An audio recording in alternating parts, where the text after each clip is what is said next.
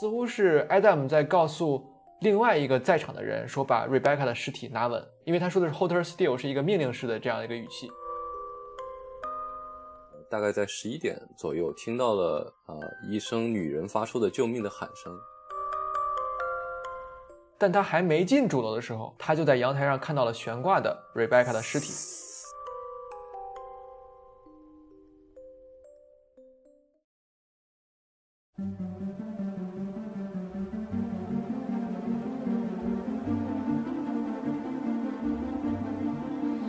真相只有一个，故事却有很多。菠萝咖啡馆，不止推理。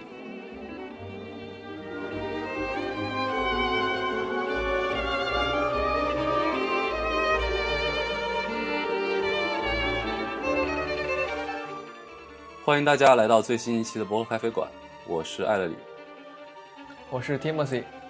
然后这期还是我跟 Timothy 来跟大家聊天啊。然后作为一个主打悬疑推理的播客呢，我们做了十期节目了，涵盖了各种各样的话题。呃，但是还有一个方面的话题还没跟大家分享过，那就是关于真实案件的回顾和分析啊。啊，当然这个不是因为我们不感兴趣了，就是正好相反。其实我跟 Timothy 呢。呃，除了对悬疑推理的作品比较感兴趣之外，也一直有在关注现实当中发生的凶案，呃，特别是一些悬而未决的悬案啊，比如说著名的南大碎尸案，还有国外的兰可儿的案件。然后相信大家都很熟悉了，很多节目已经都聊过了，这样我们就一直没有找到合适的案件跟大家分享。然后直到前段时间，Timothy 给我发来了关于一起案件的报道，在二零一一年。位于美国加州海滨的一栋豪宅内，发生了一起令人费解的事件。两人在仅仅三天内相继离奇丧生。首先是一个六岁男孩不幸跌落身亡，随后照看他的女性被发现全身赤裸，双手被反绑，脖子上系着一根绳子悬挂在阳台外。这就是当时轰动一时的斯普莱克斯豪宅奇案。也被称作丽贝卡扎豪案。我现在依然记得那个读了那个案件之后那种脊背发凉、头皮发麻的感觉。没错，对，当时我们读了这个案件以后呢，就立马决定对这个案件进行深挖，特别是 Timothy 啊，在网上收集了很多资料。那么今天呢，在菠萝咖啡馆的第十一期节目，我们将邀请大家一起来回顾分析这起死亡方式极其诡异，并且至今都没有定论的真实案件。我将和各位听众一样，随着 Timothy 讲述了解案件、总结线索。也许呢，通过我们的节目，呃，手机前的你能够灵光一闪，为这期悬案拨开迷雾，也说不定，对吧？好，感谢 Ellery 的介绍。那今天这起案子呢，叫做斯普莱克斯豪宅奇案。那我们为这起案子呢，准备了一个万字的文稿。那现在就让我们开始进行一个万字的拆解。那首先，在正式聊这个案子之前呢，我想先聊一聊这个案子发生的发生地周围的一些情况，呃，让大家呢更好的有一个代入感。好的，那艾瑞也问你一个问题啊，如果跟你说南加州的一个城市叫做圣地亚哥，这个城市你会想到什么？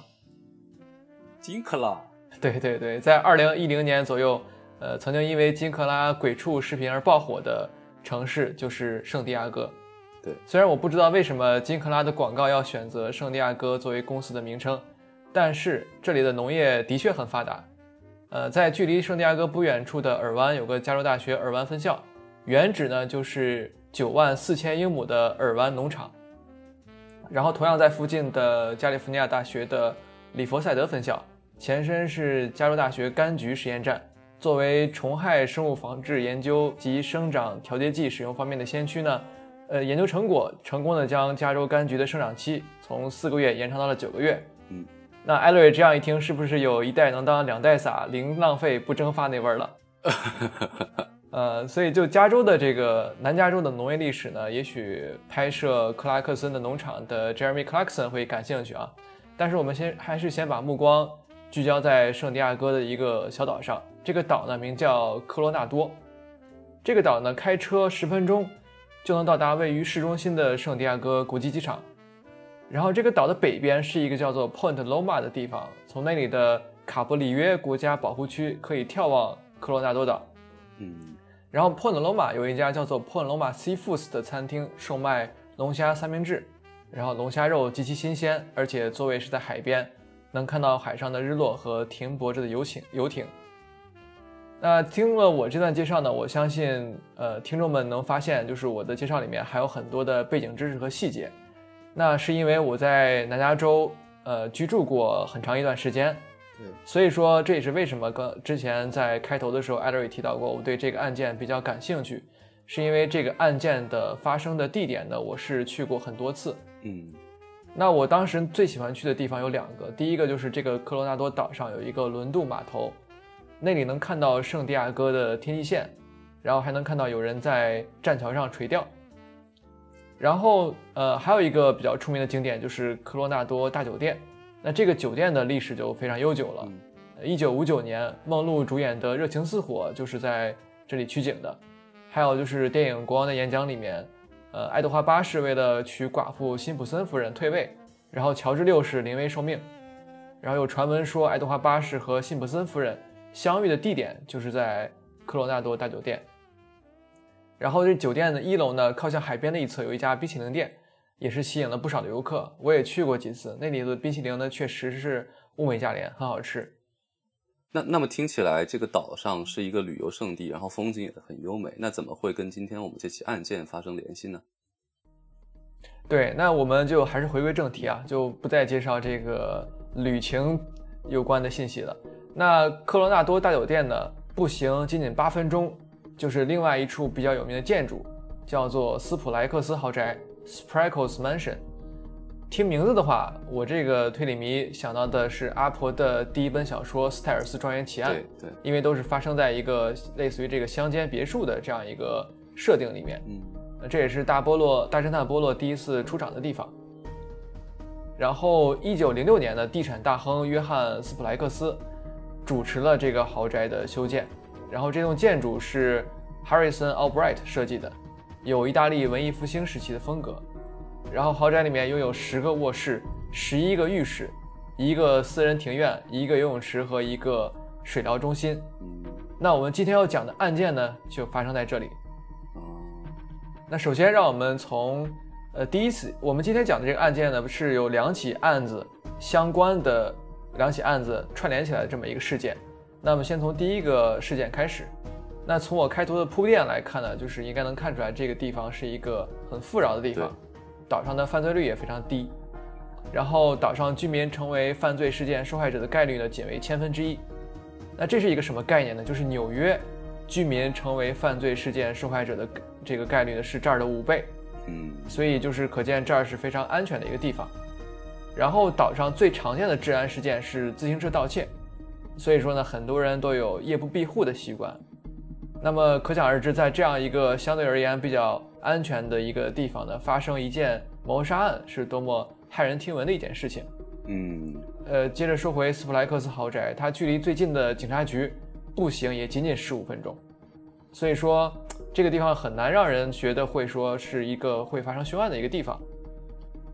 那我们先从一个叫 Max s h a k n a 的小男孩谈起，他当时是六岁，然后他的父亲是医药公司 Medicis Pharmaceutical 的 CEO Jonah s h a k n a 然后他母亲叫做 Dina s h a k n a 然后两人呢在2008年离婚。离婚之前呢，双方都向警方投诉说对方有暴力行为。呃，所以说就是幸福的家庭都是相似的，不幸的家庭呢各有各的不幸。嗯所以聊到这里的话，我就会想到呃紫金陈的一个作品叫做《坏小孩》，因为这案件里面都涉及到小孩子、不幸的家庭和犯罪的嫌疑。然后接着来说一下，介绍一下这个 Medicis Pharmaceutical 是个什么样的公司？它是一家医疗美容公司，然后主要用于生产治疗痤疮和面部皱纹的产品，市值大约是二十六亿美元。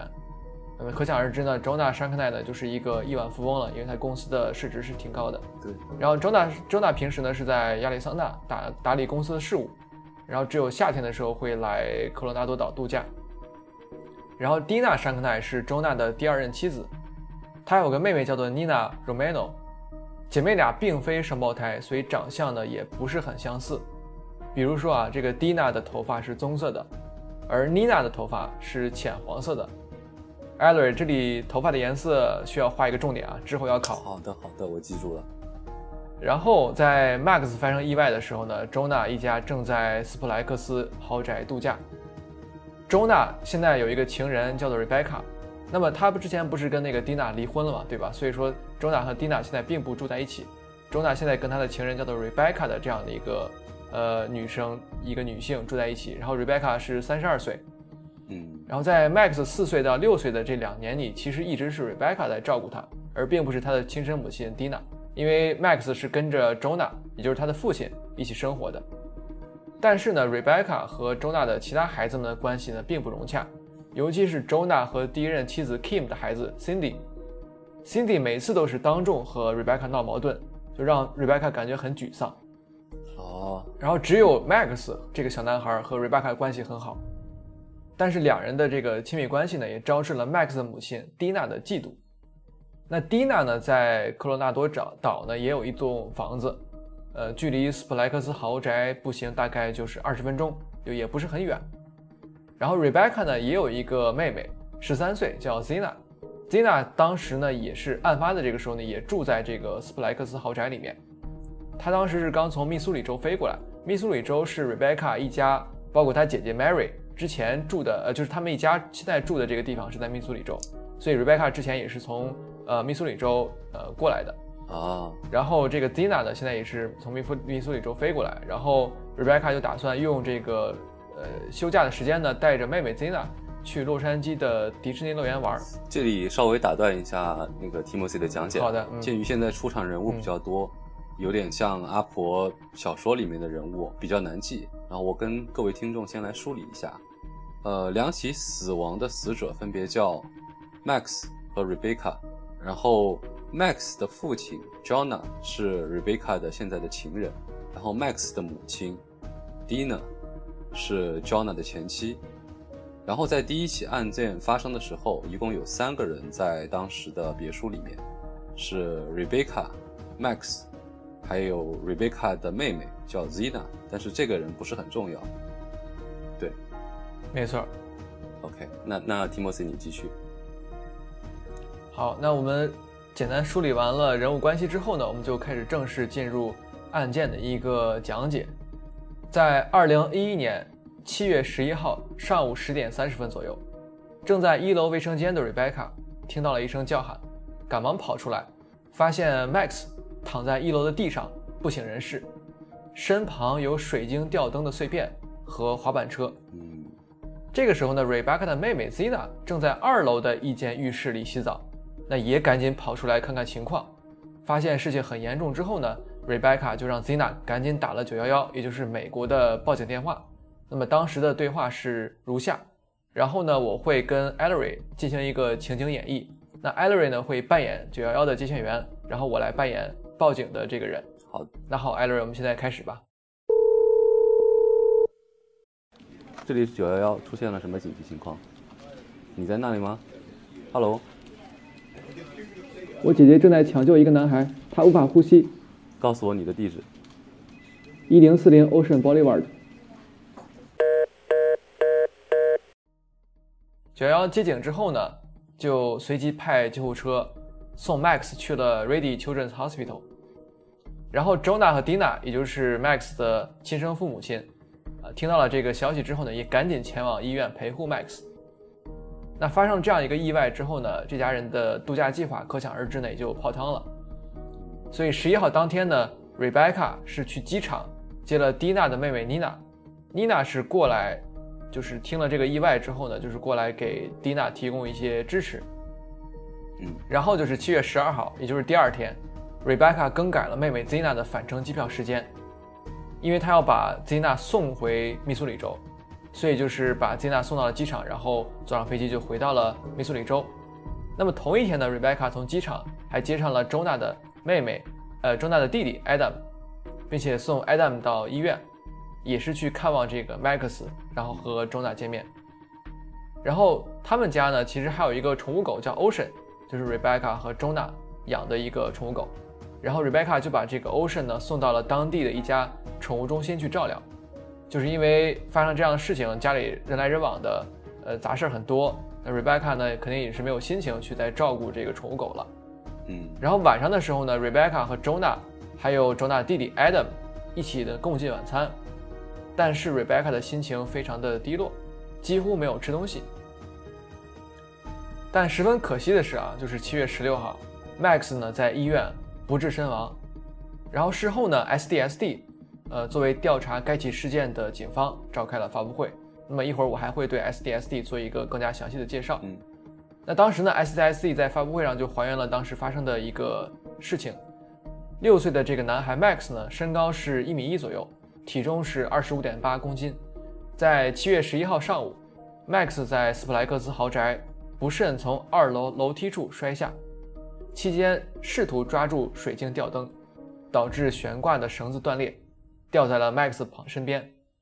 然后根据法医的鉴定结果呢，Max 死因是摔落时的撞击导致的高位脊椎脊髓损伤，就是高位颈椎脊髓损伤，撞到，然后影响了心肺功能，对，撞到脖子了，然后造成了大脑缺氧和不可逆转的大脑损伤。那么警方呢没有在现场发现打斗的痕迹，所以就认定了这个 Max 死亡呢是一起意外事件。然后来介绍一下这个警方 SDSD，它的全称是 San Diego Sheriff's Department。那我们在美剧里面看的一般都是什么什么 PD，比如说 CSI 里面 CSI 里面出现这个 NIPD、LAPD，对吧？那 SASD 呢？圣地亚哥其实也是有 SDPD 的，但是这起呃这起事件调查的这个主导的是 SD 呃 SD，那么 SDSD 跟 SDPD 是不一样的。呃，SDSD 呢负责的区域更大，那 SDPD 或者说 LAPD 和 NIPD 呢，主要是负责市区的执法，SDPD 就是 SDSD 负责就是整个县的一个执法，那比如说是圣地亚哥县的执法，那一般来说就是县警负责乡下没有警察局的区域，所以说很多县警的这个专业性就不如正正规的这个市区的呃警察局，他们的专业性要强。所以这就是为之后事件的走向埋下了一个伏笔。然后呢，发生这个事件之后呢，Max 意外死亡。那蒂娜是无法接受这样一个结论的，就聘请了一个叫做 Exponent 这个私人公司来调查。这公司呢，曾经参与调查了发生在1995年的俄克拉荷马城爆炸案。那么公司呢，有位专家叫做 Dr. Robert Boff，他说这个 Max 重心呢比楼梯的护栏低。所以不太可能翻越护栏摔下去。那我查了一下美国的 International Building Code 的相关的规定，说这个楼梯的护栏的高度呢必须要在零点八米左右。那么之前我们根据警方发布的呃这样的一个情况呢，Max 的身高是一点一米，所以确实说他的这个重心呢是在楼梯的下面的，也就是好像也不是说特别容易就会翻过楼梯。嗯，而且呢就是这个地上，呃他们家这个地上呢铺着厚厚的地毯。就 Max 他不是有一个滑板车嘛？当时他摔下来的时候，这个滑板车就在他的身边。那但因为这个地上铺着地毯，所以这个滑板车呢也不可能达到一个足够的速度，让 Max 冲出护栏。嗯，虽然说这个 Exponent 这个调查报告和警方的是有出入的，但是 Dina 并没有采取进一步的行动。然后我还把这个 Max 的身高、体重和护栏的高度呢作为输入给了 ChatGPT。让 AI 来判断这起意外发生的可能性有多大，但是 ChatGPT 说，仅仅根据这些信息呢是无法做出一个有效的判断的，还要看当时小孩的具体行为。然后他还补充说，注意保护小孩不要摔下楼梯是很有必要的。啊，那这个时候呢，我就去查了其他的一些学术的文献，呃，其中有一份是来自美国儿科学会的论文，他说是在1999年到2008年期间。共有超过九十万五岁以下的儿童发生了和楼梯有关的事故，平均每年是九万起，每万人就是四十六点五起。文章指出说，楼梯是儿童容易发生危险的地方，需要更好的设计和大人的看护。嗯，那根据我查的这些资料呢，觉得就是虽然说，呃，楼梯的这个 Max 这个重心呢是低于楼梯的，但是 Max 在楼梯上发生意外这个可能性呢？也不能说是很小，或者是没有，我觉得还是有一定可能性的，因为毕竟是一个经常发生意外的这样一个地一个场所。了解了解。所以说，虽然说围绕围绕这个 Max 死亡仍有一些谜团有待解答，比如说，呃，Rebecca 为什么在 Max 摔下来的时候，呃提到过说 Max 喊了宠物狗 Ocean 的名字。哦，还有就是当时 Rebecca 和 Zena 的真实的位置，当时他们据他们自己说，Rebecca 是在一楼的卫生间，Zena 是在二楼卫生间，那到底是不是这样的一个站位，这些都不是很清楚，警方也没有做一个非常彻底的调查。但是我个人呢，倾向于认为这确实是个意外事件。就首先通过这个警方提供的照片和死因来看，没有他人胁迫 Max 的迹象，这些物证呢并不支持他杀的这样一个说法。而且 Rebecca 和 Max 关系是最好的，然后 Zina 呢是 Rebecca 的妹妹，她跟 Max 呢几乎没有见过面，没什么交集，所以他们两个呢都没有伤害 Max 的动机。啊，那前面一大段都是我一个人在自述，那这样 e e r y 那你听了这些呃案件一个分析之后呢，呃，就是不知道你对这个案子有没有一些想法？嗯，首先这个案子如果单独来看，确实是比较像一个嗯意外案件，但是也有一些疑点。嗯我们现在总结下来，这些疑点到底有哪些呢？首先是 Max 作为一个小孩，他的身高在呃重心在那个护栏之下是怎么摔下楼的？对然后对，摔下楼的这个是不是纯属是意外？然后呃与 Zina 和 Rebecca 到底有没有关系？这是第二个一点。然后第三个一点是你刚才提到的，为什么 Max 在晕过去之前要叫狗的名字？当然这只是 Rebecca 她和 Rebecca 的一面之词，但是。对呃，我也想不出他有什么必要一定要提这个事情。如果他是这个凶手的话，到底会有什么样的帮助？我暂时倾向于这个是真真实的发生的。好，我们先一条一条来说啊，就是，呃，刚才你最后提到这个 Rebecca 说 Max 摔下来之后，在尚有意识的时候，呃，喊出了 Ocean 的名字啊，说这个事情是为什么怎么发生的？那当时其实，呃，支持这个事情这个说法的只有 Rebecca 自己的一面之词，那包括 Zina 也好，包括警方的接线人员也好，好像都没有听到。那为什么他会说呢？呃，Ocean 的名字呢？之后也是有人做了一些猜测。哦那首先医生就说啊，这个 Max 摔下来的时候，他的法医鉴定不是说他的这个大脑受到损伤了吗？那他当时这个状态其实已经很难说话了，所以说医生不认为 Max 在摔下来之后还能跟 Rebecca 说，无论什么，无论是 Ocean 也好，还是其他单词也好，不认为当时 Max 还有这个语言的能力。那另外就是至于为什么 Rebecca 会讲说 Max 说了 Ocean 的名字，有人猜测是因为他不希望看到 Max 出意外，而且尤其是在他的看护之下出意外，所以想把这个责任推卸到家里养的这个 Ocean 的这个狗的身上。哦，所以说他是想说，这个 Max 从二楼滑下来，是因为他在滑滑板车的时候，然后因为狗的干扰被摔下去的。有可能，对，就人们有猜测，因为 Rebecca 也没有解释说为什么他认为 Max 说了这样一句话，嗯所以人们只是猜测说，可能他想把注意力转移到狗的身上，而且包括之后他很快就把这个狗送到了一个宠物护理中心去寄养，对吧？就处理掉了。就是无论是到底是是不是真的说 Max 和这个狗玩耍的时候发生意外，还是说 Rebecca 想把矛盾想把责任转嫁到这个狗的身上，就无论什么情况，反正是，呃，涉及到这个 Ocean 这个名字，就有这么两种可能，就也可能是真的是在跟 Ocean 玩耍的时候出现意外，也可能是 Rebecca 的转移注意力的这样一个手段。呃，我其实还有一种想法，就是我觉得 Rebecca 可能在当时 Max 摔下去的时候，呃，出现了应激反应，他特别特别慌，特别特别慌。他可能当时想到那个 Max 的父亲跟母亲可能会到时候责备他，然后他跟 Max 本身关系也很好，他可能是下意识的想把这个责任推给其他的东西，对，呃，就出于一种自我保护的意识吧。我觉得这也是种呃心理动机。嗯，没错，对，这是很有可能的。那然后之后 e r y 之前还提到过一个说，呃，Max 他的这个重心确实是比呼兰要低的，对对吧？那他玩耍的时候发意外的发生意外的这个可能性到底有多大？那其实我有这样的经历，就是我小的时候也在类似的楼梯上玩耍过。那么当时我玩的时候，我在那个楼梯上的时候，就会不由自主的用手去扶着护栏，然后呃撑着护栏往下走，就是一下跳很好几级台阶这样的往下走。嗯。并不是因为说我当时安全意识很强，而是觉得双手撑着护栏，一次跳跃好几级台阶是很有趣的一个事情。那为什么 Max 在这个时候会发生意外呢？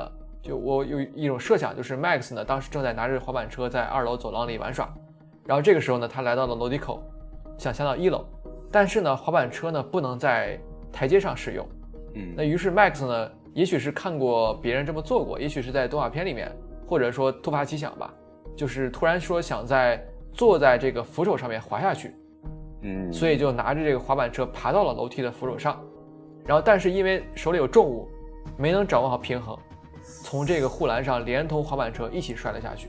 那哎这是我对当时场景的一个还原。哎，我倒觉得你这个想法还挺挺靠谱的，因为我记得这个案件里面有一个地方有个证据，就是这个护栏上面有被滑板车强烈撞击的一个痕迹。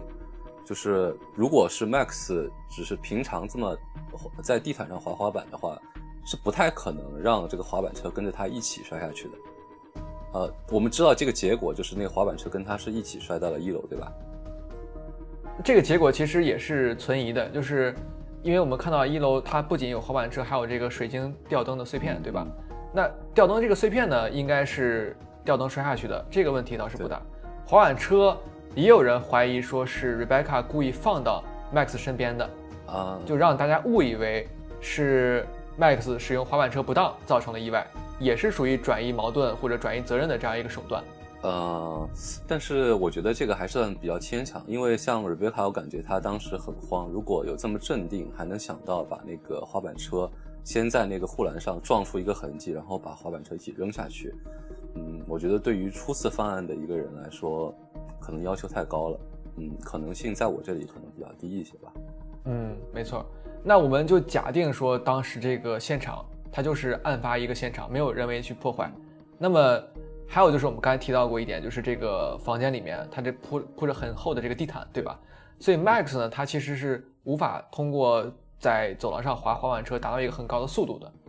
所以就是为什么刚才艾瑞提到说那个护栏上有撞击，这个撞击不太会是 Max 直接撞上去造成的。嗯，就因为它直接撞上去的话，速度没有很快。对，所以不会造成很大的一个撞击，所以很有可能是拿在手里的时候，滑板车跟扶手发生了撞击。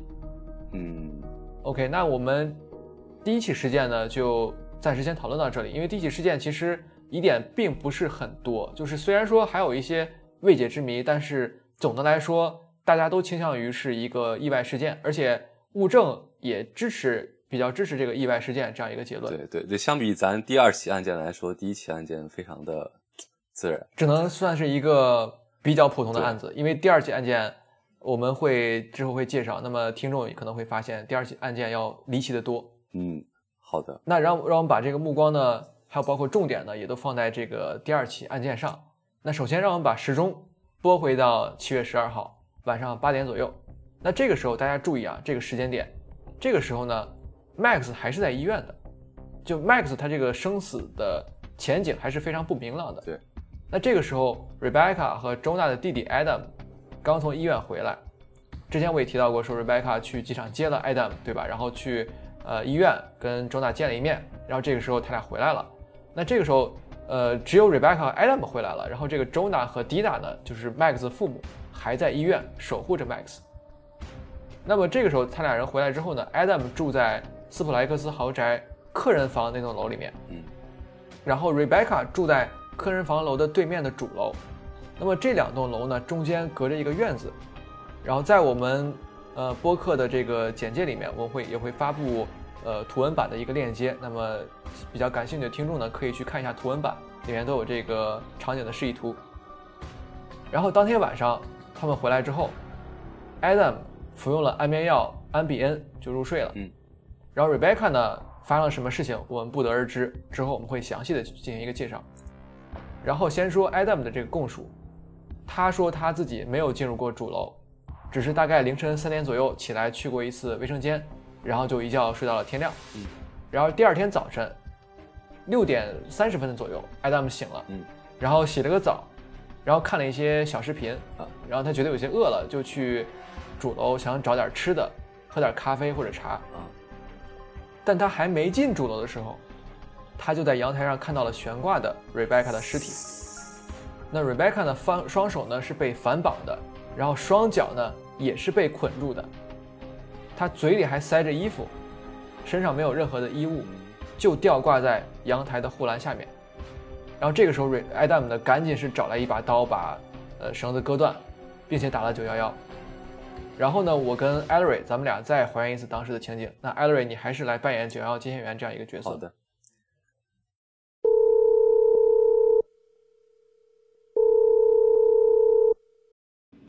这里是九幺幺，你要报告什么事儿？这里有个女孩上吊了，在客房里，在 Ocean Boulevard，就在宾馆对面，和你们昨天来接那个男孩的地方一样。先生，他还活着吗？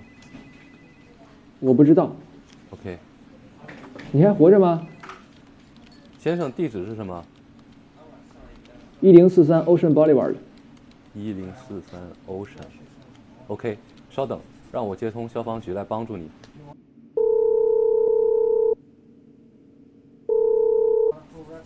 Yes。OK，发生什么事儿了？他上吊了，我刚睡醒。OK，他已经无法抢救了吗？我正在实施胸部按压。你把他放下来了吗？是的。好的，和我保持通话。那么这就是这样的一段录音。那后来呢？这段录音呢被送到了一位声纹专家那里进行分析，就发现期间 Adam 说了一句 “Hold her still”，就是呃把这个尸体呢呃稳定住，别动。那这句话呢不易察觉呢，就可能是离手机比较远的时候 Adam 说的，就声音比较小。嗯。还有就是似乎是 Adam 在告诉。另外一个在场的人说：“把 Rebecca 的尸体拿稳，因为他说的是 ‘hold her still’，是一个命令式的这样一个语气。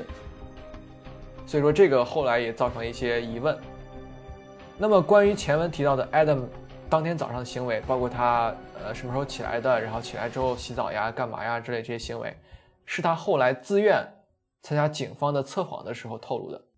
没有警方询问的情况下，他主动提到了。”比如说看小视频这样一种行为，他说是为了消解疲劳和缓解压力，但是呢，这些他做的这些比较奇怪的一些行为呢，就也让 Adam 出了处在一个非常不利的一个局面。嗯。那么，呃，接着说回这个案子呢，警方呢听到 Adam 的报警之后呢，当然就是闻讯赶来了，现场呢和 Max 当时一样，没有发生任何搏斗的迹迹象，就没有发现任何搏斗的痕迹。然后根据警方的这个报告呢，Rebecca 的身高是一米六，体重约四十五公斤。被发现的时候，她悬挂在阳台下面一点八米左右的位置。那院子里除了 Rebecca 的尸体，还有一把刀和一张桌子。Adam 说他是站在这个桌子上，用那把刀割断了 Rebecca 身上的绳子。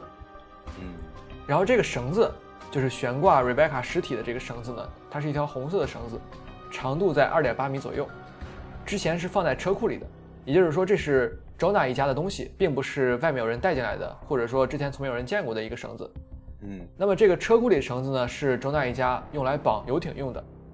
绳子一端呢是绑在 Rebecca 的脖子上，另外一端呢是绑在阳台连通的卧室里的一张床的床角。那床边呢还放了几个画笔，还有一大一小两把刀。这两把刀，这两把刀呢都是来自厨房的。嗯，然后。这个卧室内呢，门上有一条用黑色画笔留下的讯息，就类似于这个死亡遗言 （dying message）。哦，那么这个讯息呢是大写的英文字母，有两行，第一行 “She saved him”，第二行 “Can you save her”？他救了他，你能救他吗？对吧？对，第一行的意思就是他救了他，呃，一个是女字旁他，一个是男字旁他，然后第二行的意思就是 “Can you save her”？这是女字旁的他。那么，在这个现场呢，阳台上有脚印的痕迹，这个脚印痕迹被证实是 Rebecca 的。然后还有一枚鞋印，这个鞋印呢，事后经过确认是属于一名警官的。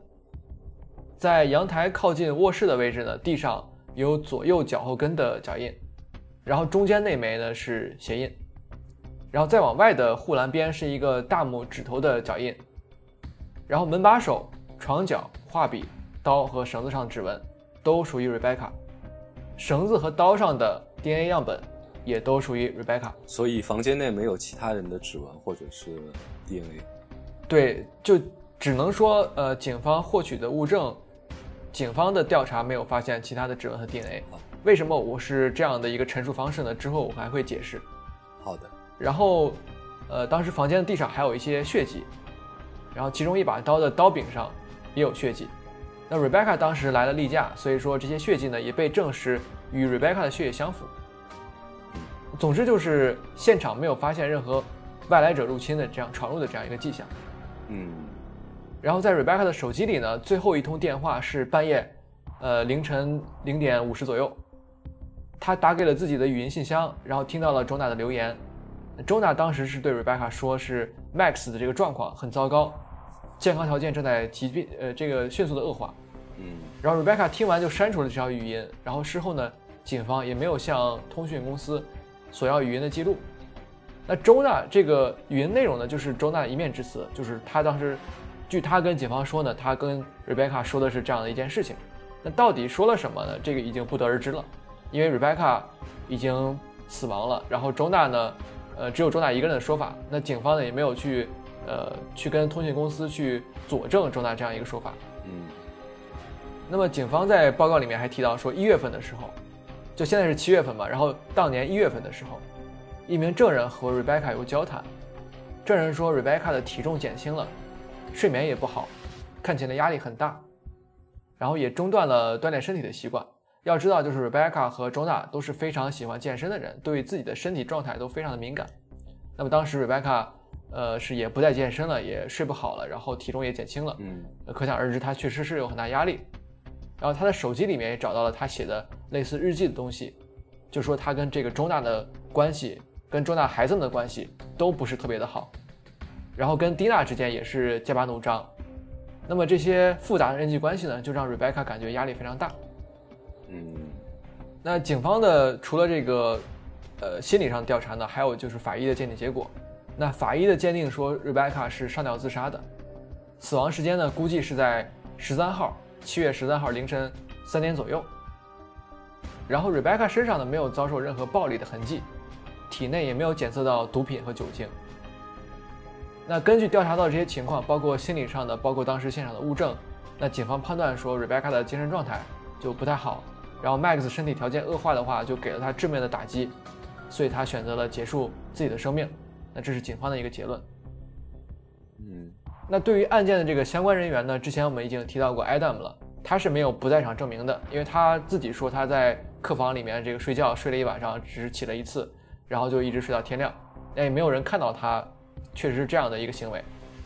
但问题就是 Adam 是没有作案的动机的，因为他跟 Rebecca 接触的次数也不多，他跟他哥哥 Jonah 并不住在一起，所以说他的杀害 Rebecca 这个动机呢，就是起码不能说是提前计划好的，因为这个 Max 事件呢，它是一个意外事件，Adam 过来也是临时的过来，很很赶，急匆匆的过来这样的一个情况。然后他也通过了警方的测谎。那么在警方对 Adam 进行测谎的时候，就问他有没有杀害 Rebecca，有没有任何伤害 Rebecca 的举动。Adam 的回答都是否定的。那么测谎仪呢？呃，警方警方这个测谎专家呢也认可了 Adam 的回答是没有说谎。嗯然后其他的人员就包括 Max 的父母 Jona 和 Dina，他俩都在医院里陪护。然后医院的监控是有拍到 Dina 的。然后，Jona 当时晚上是会去医院旁边一家宾馆居住，然后这家宾馆的监控也是拍到了 Jonah，所以说 Jonah 和 Dina 都是有不在场证明的。那么稍微复杂一点的，不知道听众朋友们，呃，艾勒瑞还记不记得啊？当时我之前在前面提到过，Dina 的还有一个妹妹叫 Nina。对，然后这个妮娜的行踪呢，就不是那么好确认了。为什么呢？是因为十二号晚上十点四十八分左右，Rebecca 收到了妮娜的短信。妮娜说她想跟 Rebecca 聊聊十一号发生在 Max 身上的事情。对，然后妮娜到达这个斯普莱克斯豪宅之后呢，敲门，并没有人回应，她就以为这个 Rebecca 已经休息了，然后就去了妮娜的房子，并在那里待了一晚上。然后这个行为呢，是由蒂娜住在房子里的朋友们可以作证的。也就是说，妮娜在十二号晚上，她在她姐姐蒂娜的房子里睡了一晚上，并且有其他人可以作证。嗯但是比较怪异的一件事情就是，有一名证人找到警方，说自己在当晚看到了一个女人在斯普莱克斯豪宅门前徘徊。哦他十分确信，这名女子的头发颜色不是妮娜的浅色，而是蒂娜的那种深色头发。啊就还记得之前咱们划重点的地方吗就是蒂娜和妮娜这个姐妹，她不是双胞胎，她们头发颜色不一样，所以这个证人就很确信说，我看到的是蒂娜那种深色，而不是妮娜的浅色。嗯，对，我稍微补充一下，当时当晚还有两个周边的一些线索吧，就是当时呃这个 Splex Mansion 附近的有邻居，呃大概在十一点左右听到了呃一声女人发出的救命的喊声，然后同时也有邻居反映，当时当晚别墅发出了巨大的音乐声。对，但是呃，警方后来说，最呃那附近并没有呃哪家在办那种 party。好，那感谢 Ellery 的补充。那么回到这个 Rebecca 这个案子的案发现场，其实我当时看了这样一个资料之后呢，我联想到是森博四的全部成为 F，那日语是呃斯拜代嘎 F 尼纳鲁，嗯，它里面的这个情节你怎，么能想到这个呢？就说小说中呢，它是呃菲珍加岛上有一个研究所，这个研究所就很像科罗纳多岛上这个斯普莱克斯豪宅，它都是处在一个相对隔离的一个环境。然后小说中这个真鹤田博士被杀，也是处于密室之中，然后现场也是只有真鹤田博士一个人的指纹，就看起来只能是自杀。嗯但是真鹤田博士他的手脚是被砍断的，又不可能是自己所为的，所以又像是他杀。就这样一个自杀和他杀无法去清晰界定的这样一个案件的情况呢，就有点像 Rebecca 这个案子现在发生的这样的一个呃，综合他的物证和他这个现场的一个场景。嗯那 Rebecca 的家人呢，就跟 Max 那个时候一样，就是蒂娜无法接受 Max 是意外死亡，那 Rebecca 家人也无法接受 Rebecca 是自杀的这个结论，因为他们一家呢是从小笃信基督教的。那在圣经的《生命记》里，第二十一章二十二到二十三节里面写道：“人若犯该死的罪，被治死了，你将他挂在木头上，他的尸首不可留在木头上过夜，必要当日将他埋葬。”免得玷污了耶和华你神所赐给你为业之地，因为被挂的人是在神面前受诅咒的。也就是说，根据圣经，根据基督教的教义，上吊自杀是一件非常羞辱的事情。哦那如果 Rebecca 真的是上吊自杀的话，在他家人看来，就是会给他的家族，会给基督教家庭蒙羞带来这个侮辱的这样一件事，所以他们很难接受说 Rebecca 做出了这样一件一个行为，因为 Rebecca 跟她姐妹跟她父母的关系都还比较好，就也非常看重跟家人的关系，应该不会随意的就去让家里面蒙受这样的一种羞辱。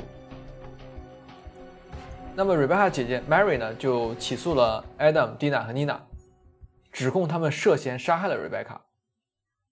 但后来根据这个医院的监控和 Dina 朋友们的证词呢，就是 Dina 和 Nina 这两个姐妹呢，她都有不在场证明，所以律师呢又撤销了对姐妹俩的指控，只留下了 Adam 一名凶手。那2018年民事诉讼开庭，十二人的陪审团呢，最终以九比三的投票结果裁定 Adam 有罪，被判赔偿 Rebecca 家人五百万美元。嗯那么大大家需要注意啊，就是这里这是民事诉讼，并不是刑事诉讼。所以说，在刑事上，在警方的这个结论中，Adam 是无罪的，但是在民事上，Adam 是被判有罪的，被判赔偿 Rebecca 家人的，这两个是有区别的。哎，那呃，Timothy 这点你能不能细讲一下？那他的罪到底是什么呢？他的罪就是谋杀 Rebecca 的罪名。哦，那么谋杀 Rebecca 这个罪名呢，他需要做出相应的民事的赔偿，但是呢，并不需要做出刑事上的一个坐牢之类的，因为警方并没有对他进行一个起诉。哦，还能这样？了解了解。然后呢，就是我们现在可以讨论一下之前的一些细节，可以做一个梳理，做一个回顾，然后讨论一下这个 Rebecca 案子，尤其是 Adam 这个人。好的，呃，就我个人来说，我并不认为 Adam 犯下了谋杀。就我们想一想啊，假如说 Adam 是凶手，那当晚除了 Rebecca 之外，唯一住在房子里的人就是 Adam。他如果要杀 Rebecca 的话，他应该想办法制造不在场证明，洗脱他的嫌疑。嗯但 Adam 没有不在场证明，反而主动去供述了一些看似很奇怪的一些行为，所以我认为是 Adam 急于和这个案子撇清关系，就因为他这个人是非常自私的一个人，他不想掺和到麻烦事儿里面。那这并不是我自己主观的一个推断，而是我看了警方对 Adam 这个测谎视频的这样一个录像之后，我得出这个人对这个人的一个结论。为什么？就是在这个测谎之中，Adam 除了回答警方的问题，还多次表达了发现 Rebecca 尸体对自己造成的影响。他就说他表达了非常强烈的不满，就说这件事情让他受到了刺激，然后带来很多额外的麻烦，比如要来警局参与调查之类的。他全程没有提到过对 Rebecca 的死表示遗憾，没有表现出对 Rebecca 的任何的同情。他都是觉得这件事情让他受到了多么多么大的这个困难，受到多么大的困扰，就非常自私的一个人。嗯所以说，虽然说我不认为 Adam 真的杀害了 Rebecca，但他的自私和冷漠，我觉得在某种意义上也可以说是 Rebecca 死亡的推手之一。你比如说，假如他和 Rebecca 到家之后，嗯那 Adam 可以稍微关心一下 Rebecca 的情况，啊，就说，呃，Max 死亡，那 Rebecca 你肯定会很难过，对吧？那你这个时候有什么想说的、倾诉的，我们可以稍微聊一聊，缓解一下他这个难过、压抑的心情，让 Rebecca 有机会倾诉 Max 意外带来的巨大的压力和这个抑郁的情绪，那也许事件就会有一个不同的结局。嗯但是 Adam 没有这么做，反而他为了让自己能休息好，然后吃了这个安眠药，早早就入睡了。嗯，那听到这里，我不知道 Ellery 有没有什么想法，尤其是关于 Adam 是不是杀害 Rebecca 的凶手？嗯，我听下来感觉，呃，Timothy 他主要的想法还是说这个是一个意外，呃，不是一个自杀，呃，嗯，其实我觉得这个案件有一些疑点啊，就是如果是说自杀的话，首先是说，嗯，Rebecca 为什么会以这种奇怪的姿势自杀？然后一个人是否真的能做到这样一个呃姿势做自杀，把自己绑起来，呃，脚也捆起来，然后把衣服脱了跳下楼，嗯，这是第一个疑点。然后第二个疑点是说，嗯，当时邻居听到了，呃，看到了一些东西，然后这些这些东西啊、呃目前没有办法解释，包括听到的救命，看到的在门口徘徊的一个女人，然后巨大的音乐声，这些事情呃其实还没有一个比较清晰的呃认识。然后第三个是说，现场留下的那个遗言是谁写的？然后为什么要写这样的东西？对，然后最后一个我比较感兴趣的是说，当时现场是否只有亚当和 Rebecca 两个人？因为当时我记得你说过，那个 Adam 在打电话的时候，呃，说个说了一句 “Hold still”，以第三人称命令的形式，嗯，就给这个事情也加上了一些疑点吧，就是会不会有第三个人在现场帮助这个犯案？对，嗯，这是我听下来的一些疑点，就是针对这个自杀的这个推论的疑点。好，那关于这几点呢，我们一会儿还会呃都会聊到。嗯那这里呢，就是还是回到 Adam 身上，因为现在我们的这个主要的怀疑人、嫌疑人呢，还是只有 Adam 一个人，因为只有他是在案发现场的。嗯那这里呢，就是有一点需要提醒听众的，就是 Adam 他睡觉之前是吃了安比恩这样一个安眠药。那关于这个药呢，我还想多聊几句。首先呢，这种安眠药是全美最被滥用的药物之一。哦，如果跟其他抗抑郁药物、酒精或者安眠药一起使用呢，可能会让人产生幻觉。呃，具体是什么样的幻觉呢？这个其实也很难说，因人而异。嗯那我只能举一个例子，就是马修·派瑞，也就是《老友记》里面 Chandler 这个扮演者，在他的自传《Friends, Lovers and the Big Terrible Thing》里面写道，他即便是在出演《老友记》里面 Chandler Chandler 病的那段时期呢，也经常滥用酒精和药物，然后编造身体疼痛的谎言来骗取阿片类药物。只有拍摄第九季的时候，他保持了清醒，也只有在那一季，他被提名艾美奖最佳喜剧演员。那这个在马修自传里面，他就说过，说有一次服药过量，以至于他看到墙壁的颜色都发生了变化。卧室的墙呢不再是灰色，而是一种他从未见过、无法形容的类似紫色的颜色。然后普通的黑色呢，也不是那种我们看到很正常的黑色了，而是变成了反塔黑。那反塔黑是什么？它是一种仅能反射百分之零点零三五的光，嗯那是世界上最黑的材料。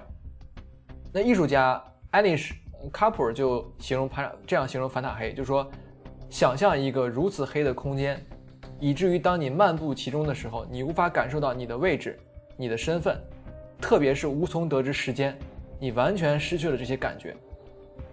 那我觉得这就是类似呃使用药物之后出现幻觉的那个状态。那我当时我自己其实也有过，呃，住院的时候也有过被医生开过这个止痛药，也也服用过一些止痛药。然后就是，但是我觉得吃了之后就觉得恶心。我对止痛药其实没有什么特别好的一个印象。哦。而且我在 B 站看过那个电影最 Top 解说的这个成瘾剂量之后，我才发现原来这类药物在美国造成了这么严重的问题。所以说说回这个 Adam，嗯，那他服用这个安必恩之后有没有出现幻觉？然后，如果出现幻觉的话，会不会导致他，呃，见 Rebecca，然后或者做出伤害 Rebecca 举动呢？这个其实都，呃，也一个是不好说，一个是我觉得可能性也好像也没有那么大。证据不足，其实就是因为 Adam 他是呃，在一个意外的情况下，意外发生情况下来到现场的，他当时并没有一个准备，就说我要带酒精，我要带很多药，那可能他就只带了这个安眠药，那么他就吃了这个药去入睡。所以说，感觉上并没有给 Adam 带来很严重的影响，而且也没有证据表明他有药物或者酒精的依赖。嗯，那么在这个案子的，呃，就是发生一些反引起一些反响之后呢，有一本关于这个案子的书，叫做《Death on the Ocean Boulevard》。对，这个作者 Kathleen Roser 就说他曾经跟 Adam 取得联系，呃，想要采访 Adam，然后在两人商量这个采访细节的时候，Adam 经常会开一些玩笑。那 k a t h y Roser 看到这个玩笑之后呢，就想也开一些玩笑，然后把气氛搞得轻松一点嘛，就说开玩笑就说，那采访的当前天晚上呢，你可千万不要吃安比恩呐。结果这句话就激怒了 Adam。虽然说采访还是进行了，但事后 Adam 给这个书的作者，呃 k a t h y Roser 发了很多威胁邮件，表示不满，指责这位作者就是想故意抹黑他，甚至还注册了一个假的 Facebook 账号。专门用来言论攻击 k a t h y Roser，这个人好奇怪，所以可以看出就是这个人很奇怪。对，就是 Adam 这个人，他其实有一些心理上可能是或多或少有一些不太正常的地方。然后这个陪审团，呃，刚才也说过，说民事陪审团呢是判定 Adam 有罪的，呃，也不能说有罪吧，就判定 Adam 需要赔偿 Rebecca 家人的。然后陪审团之所以怀疑 Adam 呢，除了他对 Rebecca 死亡没有什么恻隐之心，那即便是在这个法庭上都表现得非常冷漠之外呢，还有几个关键的证据。那之前也提到过，就是 Adam 给九幺幺打电话里有不少疑点，包括 Ellery 提到过说那个背景里面出现了 Hold her still 这样一个似乎是在跟第三者说话的这样一个呃语句。但是我觉得啊，就是跟那个 Rebecca 报案的时候，在 Max 那个意外发生的时候，Rebecca 报案这个情况很相似的一点就是，呃，Rebecca 死亡，Adam 发现这个事儿的时候，也是处于一个紧急的状态之下，嗯，他也是非常紧张的这样一个状态。那么他出现语无伦次呢，我觉得也是很正常的。哦，其实就是说他这个，呃，艾伦，你说，其实我我现在想也能理解，我感觉他是，呃，hold still，感觉更像是他自己跟自己说的。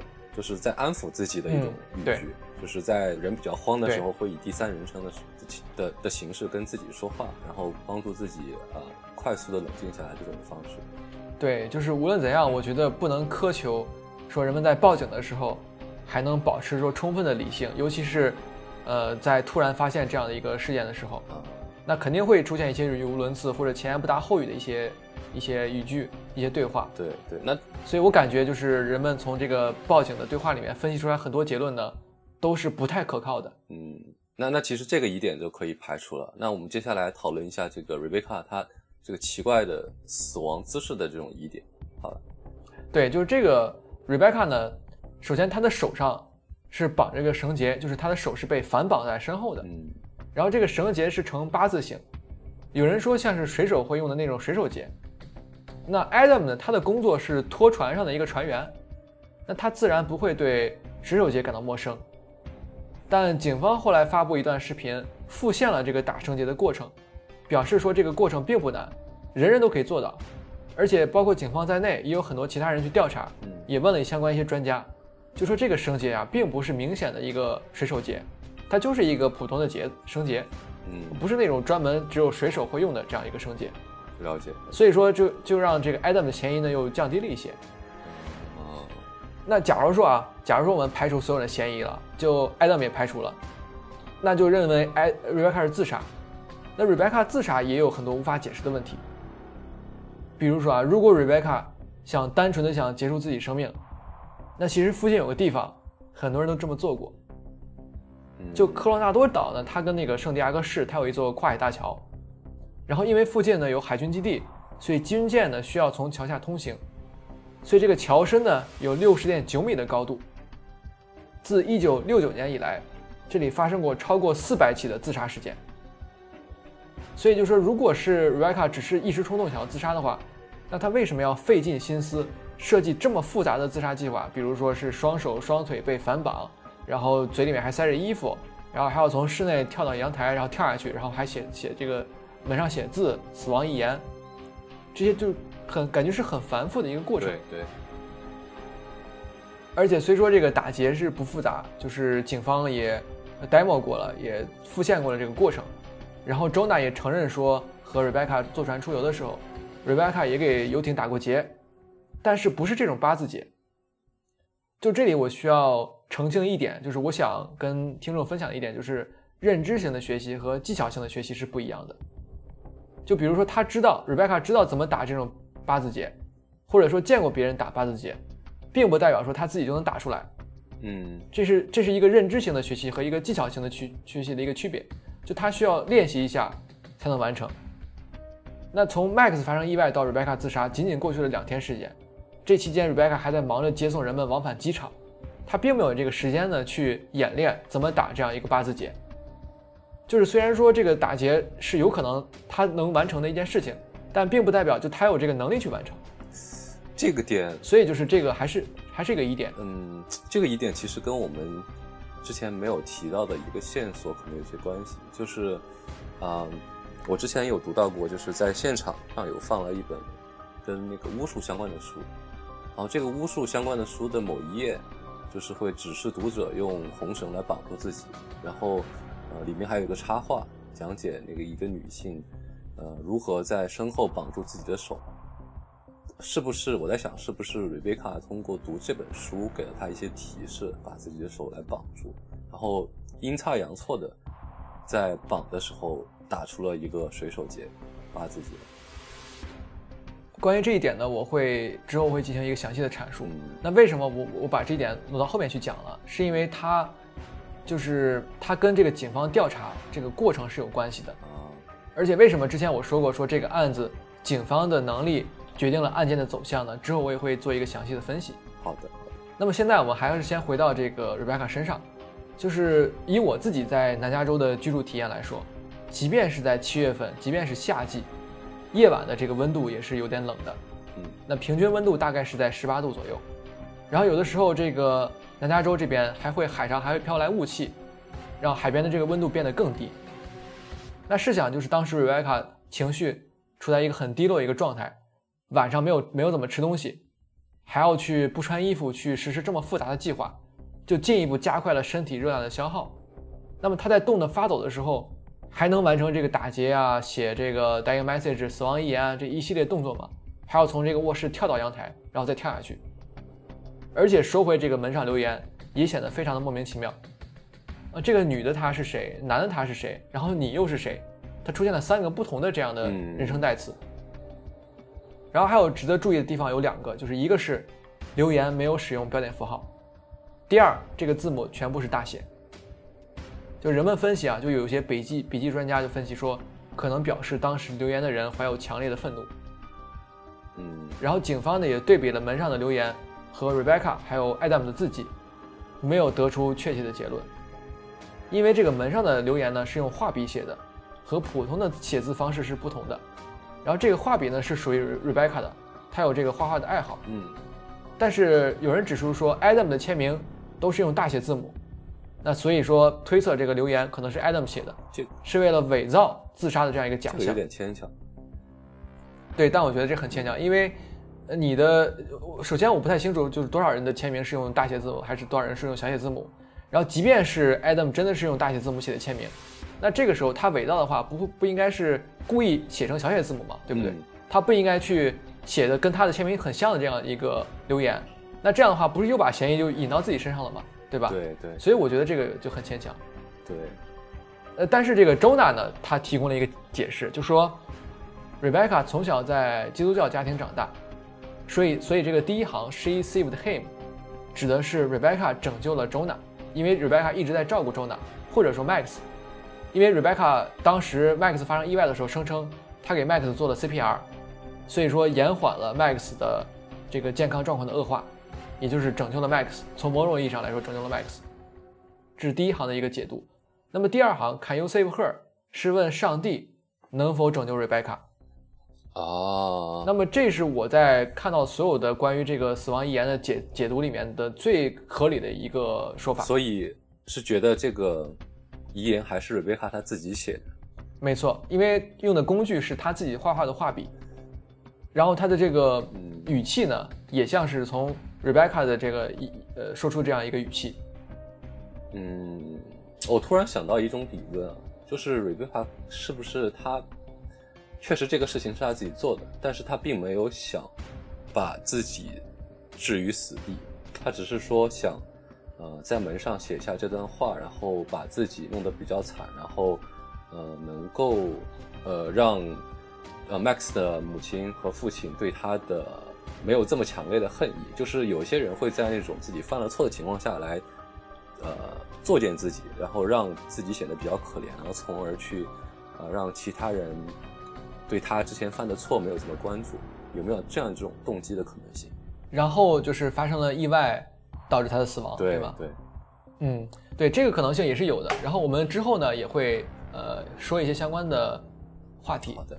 那么最后一点啊，最后一点就是我们说回这个 Rebecca 反绑的双手，然后留下讯息的行为。那假如说啊。他是为了把他的自杀伪装成他杀，那么为什么伪装成他杀？就是为了报复，可能报复周娜，报复蒂娜，就是让别人怀疑是周娜和蒂娜下手杀害了他，因为责怪他没有看好 Max。嗯，但这种说法呢也不完全说得通，就因为他都能想到说要打绳结绑住手了，那为什么不拿刀在身上捅几下，制造这个搏斗的痕迹呢？因为现场没有发现任何搏斗的痕迹，暴力的痕迹。对吧？那如果没有发现搏斗痕迹的话，那很可能就不是他杀了，就是自杀了。而且他也知道 Adam 当晚也在屋子里，那大概率警方就要怀疑 Adam 了。那为什么不索性把刀子上的指纹都擦干净，伪造成 Adam 戴着手套行凶的假象呢？反而只留下自己的指纹？那这样的话，你如果只有自己的指纹，你还想去嫁祸给 Adam，这就很难嫁，很难成功了，因为警方也。要么就是两种情况，要么就是刀子上没有任何指纹，那警方就可以知道说凶手戴着手套。嗯，要么就是警这个刀子上只有 Adam 的指纹，或者 Adam 和 Rebecca 指纹都有，那这样的话也能嫁祸到 Adam 身上。嗯，但是这个现在情况是刀子上只有 Rebecca 的指纹，对，所以现在就就是很难说他是一个自杀伪装成他杀的这样一种，呃，这样一种情况。这个也说不通。嗯，对，就不太说得通。好，那我们现在已经讨论了足够多的关于这个案子的一些情况啊，一些细节。那其实我们这个播客呢，它是很多时候都跟这个推理小说相关的。对。那我们暂时先离开 Rebecca 这个案子，梳理一下推理小说之中和这个案子相似的一些地方。行。那首先呢，我想说的是卡尔在三口棺材里面，通过这个机电呃菲尔博士之口说过，说不同呃密室杀人类型。做出了这个密室讲义，那么其中就包括之前艾德瑞提到过这个看似谋杀的意外，嗯，那比如说驼背人、黄色房间的秘密，还有就是看似谋杀的自杀，比如说福尔摩斯探案集里面的雷神桥之谜和柳文阳的废楼十三层，呃，都有这个自杀伪装成他杀的情节。那在这个其他的一些作品里面，包括影视剧里面。我还想提一个，就是这个绅士刑警，呃，古田任三郎的这个第二季第八集里面，那一个叫做仓田的魔术师在聚会中身亡，死因是氰化物中毒。经检测呢，毒药是在他喝过的果汁里面，但是果汁的瓶子上只有他自己的指纹，这跟这个 Rebecca 这个案件有点像，对吧？这个凶这个刀子上只有自己的指纹，然后金泉就怀疑说他是自杀，但是古田认为呢？这个仓田魔术这个魔术师呢，他不在自己的房间里自杀，而在聚会上自杀，太奇怪了。嗯，然后这个死者的师傅叫做南大门，也是魔术师。然后南大门就说，死者作为魔术师，即使是死亡也想吓人一跳，动机是想不出更新奇的魔术手法。但是古田呢就发现这个仓田的衣袖里藏着变魔术的旗子，而且这个衣服呢刚洗完，是才换上的。那一个要自杀的魔术师，为什么还故意把变戏法的道具放在衣服里呢？嗯所以说古田认为是他杀。当然这不是谢底啊，因为呃古田任三郎他这个剧呢，他的这个拍摄手法，他并不是 Who done it，我们都知道凶手是谁，对，他是 How done it，他的这个手法是他的这个一个卖点，所以说呃这是这个案子的一些介绍。那其实不止这一期，呃《神使刑警》里面有很多期都有类似的情况，比如第三季第一集里面，就同一个师门的师兄弟，他俩都是落雨家。然后师弟想用师兄写的故事表演，然后师兄坚决不同意，然后师弟就把这个稿子偷来，呃，表演了一段，然后效果非常好，但师兄拒绝了师弟继续用他的稿子表演的请求，于是师弟就杀了师兄，并且伪装成了自杀。这也跟那个 Rebecca 案子有点像，就是是不是 Adam 杀了 Rebecca，然后伪装成自杀。然后古田见到师弟并告诉他这个消息的时候，就说他师兄去世的时候，这个师弟。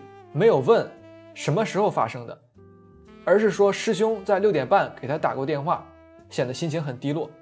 那这个时候，古田就跟他的助手西园寺说，一般人都会首先问案件发生的时间，但师弟没有问这个事件，也没有问发生的原因，是因为他知道死亡的时间，所以就开始对这个师弟展开了穷追不舍的调查。就是说，这个古田里面也有一些相似的案子，那包括东野圭吾。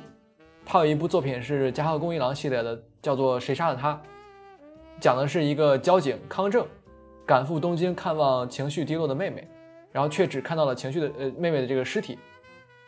现场虽然看起来是自杀，但是在康正眼里，这就是一个破绽百出的伪造自杀的现场。那康正为了掩盖这个伪造的痕迹呢，让警方以自杀结案了。然后他的这个目的是亲自寻找凶手去报仇。但是在 Rebecca 这个案子里面，这个第一发现人是 Adam，Adam 对 Rebecca 连一丝怜悯都没有，显然是不存在这样去伪造，呃，现场这样一个动机的。他根本不会关心到底是谁杀了 Rebecca，嗯，还是 Rebecca 自杀。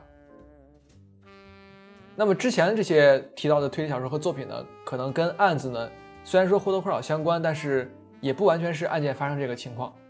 那其实也不止这些。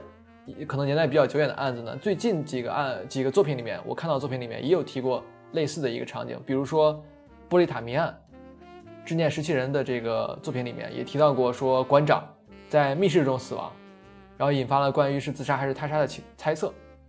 嗯，但是在斯普莱斯呃斯普莱特斯豪宅里面的这个好像也并不能说说是密室吧，因为它的阳台是开放的，它的门也都没有锁。所以就是还是说，任何人都可以进入出入的这样一个环境。那包括我之前刚看到过露露姐推荐的那一本，呃，六第六十届日本推理作家协会奖《赤手叶家的传说》。赤手赤手叶家的传说。嗯。然后这个赤手叶家传说结尾的部分，就是赤朽叶童子为了调查赤朽叶万叶留下的遗言，也是引发了一系列对过去被当做自杀或者意外的案件的重新思考。嗯。就跟我们现在在做的这个分析这个案子有点像，就是。这件事情已经发生在几年之前，很久之前了。嗯，然后当时就被当成自杀或者意外了。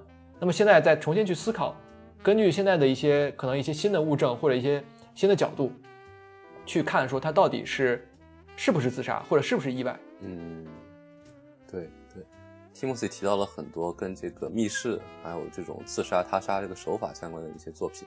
然后我想的更多是关于这个死亡留言 这个东西的一些思考，就是。这个东死亡留言这个东西在推理作品里面是很常见，就比如说，嗯，推理小说里面，我们呃福尔摩斯血字的研究里面，对吧？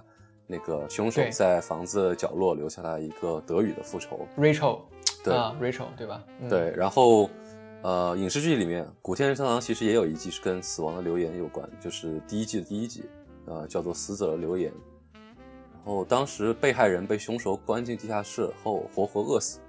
然后有纸有笔，但却没有留下任何的死亡信息。然后这个也成为了一种破案的关键。就，对，这是在推理影视作品里面的死亡留言。但实际上，在现实上生活中的案件里面，死亡留言这个东西是极其罕见的，对吧？我我我，除开这件案件，我其实记不得有其他的案件会有这样的东西。对，这也是为什么这个案件会在当时引起这么大轰动的一部分原因吧。对，呃，那么回到这个案子啊，然后提莫西继续来帮我们总结一下这个案子。好，那我们来总结一下 Rebecca 案子的几种可能性。第一种可能性是 Rebecca 是自杀，因为他觉得自己对 Max 的意外负有不可推卸的责任。那这也是 SDSD 警方的官方结论。还有一种可能就是 Adam 伤害过 Rebecca，并且痛下杀手，这是 Rebecca 家人所持的观点。二零一八年呢，代表他们的律师 Case Greer 在民事法庭起诉 Adam，当时的辩护逻辑就是 Rebecca 头上有伤口，刀柄上有有这个 Rebecca 的血迹，然后反绑双手和绳结与一般的自杀状况不符。那么第三种可能就是有一名杀手，不是 Adam，参与了其中。然后，并且把这个现场布置的像是自杀。嗯，持有观这种观点的人认为，呃，觉得说这个杀手是派来灭口的，为的是掩盖 Max 意外的真相，或者说医药公司的丑闻。证据是这个阳台地面上发现的脚印很少，然后就是用来切断绳子的刀上面没有发现指纹和 DNA，然后写字用的这个颜料管上面也没有发现指纹，所以就是感觉说像是一个职业杀手所为。那。人们为了弄清这个案件到底是怎么回事呢，也是想出了各种千奇百怪的方式。有的人就在社交媒体上建立了一个页面，收集知情者的爆料。然后有人甚至弄到了 Rebecca 自杀时候用的这个床，然后请了一个灵媒来看，就搞得像那个灵媒侦探城中翡翠一样。是。然后灵媒呢就看了看这栋历史悠久的房子，就说这个房子里啊有一股坏能量。这么邪乎吗？那案发之后呢，这个 Jonah 的公司呢股价大跌。因为投资人呢就担心周娜和案件有关系，于是周娜呢向办案的警方传达了意见，说希望尽快完成调查，洗清他的嫌疑。虽然说没有证据表明周娜通过金钱或者其他渠道对警方施加了影响，改变了调查的进度，但是不得不说啊，这个案子警方处理的非常的不专业。哦，那到底是怎么回事呢？就为什么说这个警方处理的不专业呢？为什么？那首先就是，呃，我感觉啊，这个。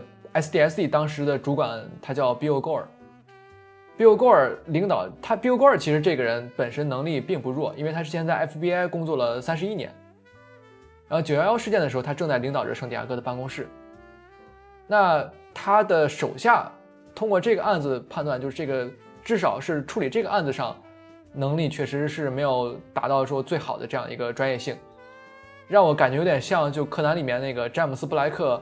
领导着安德雷·卡迈尔的这样一种组合，就是回到这个 Rebecca 案子上啊，就是在警方收集他的物证的时候，绳子、门把手和刀上面只发现了 Rebecca 的指纹和 DNA，就连 Adam 说他碰过的这个刀和绳子都没有发现 Adam 的指纹和 DNA。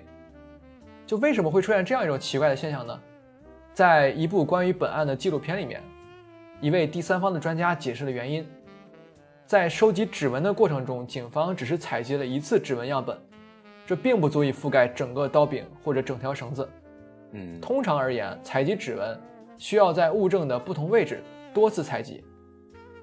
所以说，这个环节至少采集指纹这个环节显得负责现场调查的警方处理的比较草率。而且，就是阳台上还居然还留下了一名警官的脚印。这。这要是福尔摩斯在调查这个案子，看了肯定会怒斥雷斯垂德又一次干扰了破案，把现场踩得一团乱。然后就是之前艾瑞提到过，说有一个证人居住在这个斯普莱克斯豪宅附近，他说瑞贝卡死亡当天晚上曾听到有个女子大喊“帮帮我”。然后警方呢对此就不以为然，说认为他不可能从那么小的窗户里听到远处的声音，因为他们家这个窗户确实比较小。对，那当时警方说这话的话，导致这个证人就很不满，证人觉得好像你警方是在故意说指责我说谎一样。我觉得就是如果这个警探啊，他的这个态度能再友好一点，说不定能帮助这个名证人想起更多的细节，也不会后来让 Mary，包括让很多其他让中大的家人也是一样，说留给这个外界呃办案不利的这样一个口实。嗯，所以说呃，在缺乏专业调查这个前提下呢。警方就匆匆宣布 Rebecca 是自杀，就显得有些草率了。然后为了应对媒体和公众质疑，就因为这个大家都觉得这个自杀确实也是有很多无法解释的地方嘛。但警方呢也是就是想尽力支持这个证，呃，尽力去找证据支持这个自杀结论。但有些证据确实非常离谱。你比如说啊，就是有一名探员在这个斯普莱克斯豪宅里面，书房里发现了那个艾瑞之前提过的那个巫术有关巫术的书，它是威卡教的一本书。那威卡教的这个书里面有一些绳结的图图画，然后警方就宣称说，Rebecca 可能是受到这本书的影响。哦，那那我我给你现在可以解释解释这个点了，就是到底是怎么回事？为什么呢？周娜在接受采访的时候被问到这个问题了，就说我不记得这本书了，但如果有这么一本书，那很可能是蒂娜的，因为蒂娜就是这个周娜前妻啊。蒂娜她非常相信灵魂和巫术一类的概念，还曾经啊请个萨满来家里过。所以说啊，就是周娜并不认为这本书跟 Rebecca 有任何关系，这本书是蒂娜的。那 Rebecca 呢？我觉得书房那么大，这本书只是书架上一本。它不是摊开放在桌子上的书啊，在这本书就在书架里放着，是警探去找找出来拿出来，然后翻开，然后看到里面有绳结图案，然后说这是 Rebecca 看过的。那我个人觉得啊，就是 Rebecca 看过这本书的概率其实是比较低的，确因为 Rebecca 她本身她是一个基督教长大的一个这样一个背景嘛，那她应该不会去看这种异教的这个书。确实，所以我觉得就是警方这么说呢，只是为了。给自己的结论找一个随便去找一个证据支持一下而已，并不是一个认真的调查。对对对，而且这个东西被很多媒体知道了以后，拿去在这个案件上面添油加醋，给这个案件又增加了一些神秘的色彩。原来是这样。对，就是主要是媒体的这个误导，可能也让人们以为好像 Rebecca 跟这个维卡教有什么关联一样。其实我个人觉得是没有的。然后第二个事情就更离谱了。就是这个，我之前提到过这个《Death on Ocean Boulevard》的这个书，就是专门去想讲这个案子。这个书的作者呢，调查这个案件相关资料的时候发现，物证里面啊有一个叫做《夏女》的韩国电影，这个电影里面也出现了压抑的女情人上吊这些情节，就和这个案子非常像。作者一度以为这才是 Rebecca 的灵感来源，嗯，然后后来他采访周娜，就提到这个电影，周娜就说根本不知道家里有这部电影。那原来这并不是 Rebecca 家的物证，这而是这个探员觉得电影的情节和这个案件情节相似，从外面买过来的 D DVD 就录入到了物证里面，没有任何的说明。这也太扯了吧？对啊，这那你如果假如真的有这样一部 DVD，而且就在 Rebecca 家里，而且 Rebecca 看过，那一切都很好解释了，对吧？对。